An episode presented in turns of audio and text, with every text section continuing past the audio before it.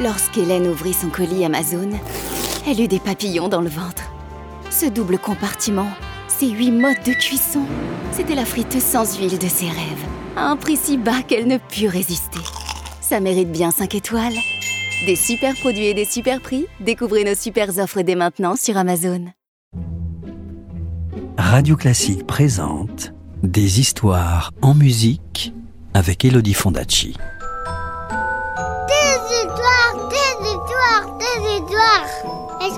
Avoir une histoire, s'il te plaît, de me raconter une histoire Encore une histoire Bon, d'accord.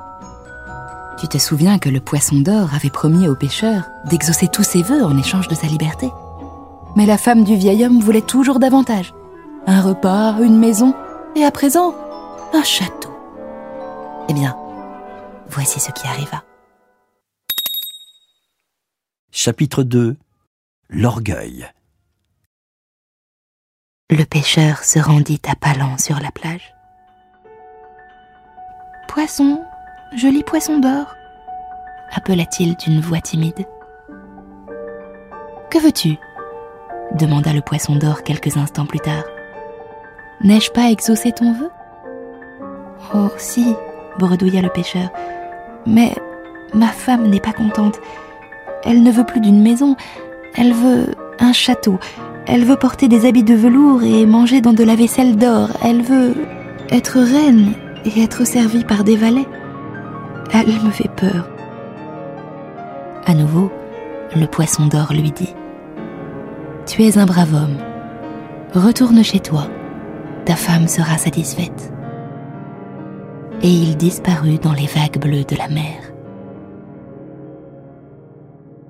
Tout penaud, le vieil homme rentra chez lui. De loin, il aperçut un palais, tout de marbre et d'or.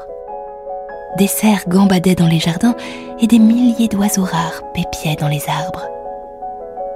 Le pauvre pêcheur traversa une haie formée de gardes d'honneur, gravit un monumental escalier et il se présenta devant sa femme, qui était vêtue d'une robe magnifique et assise sur un trône de diamants.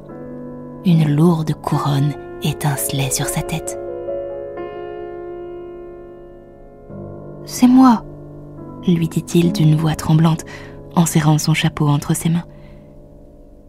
Es-tu satisfaite maintenant? Mais la vieille femme le regarda avec mépris.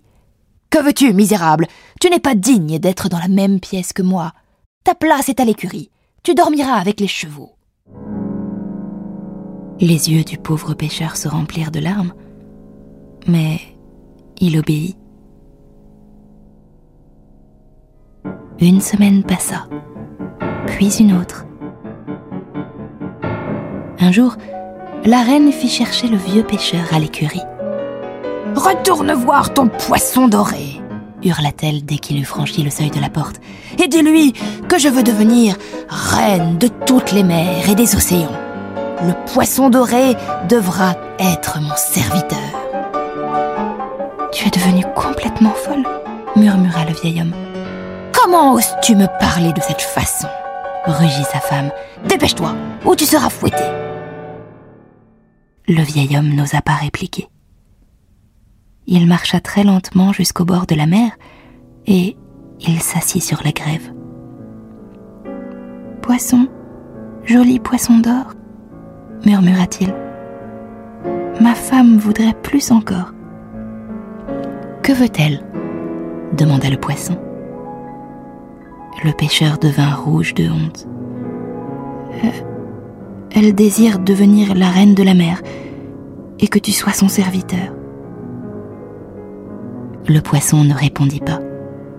Il se contenta de regarder le pêcheur avec pitié. Puis, donnant un coup de nageoire, il disparut dans la mer.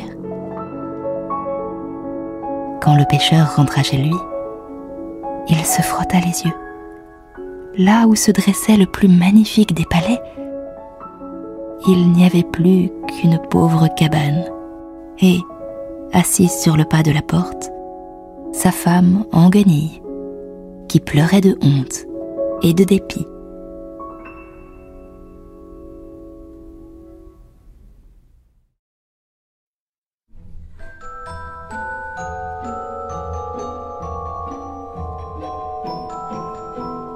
C'était Le pêcheur et le poisson d'or, un conte de Pouchkine raconté par Elodie Fondacci sur Les miroirs de Maurice Ravel.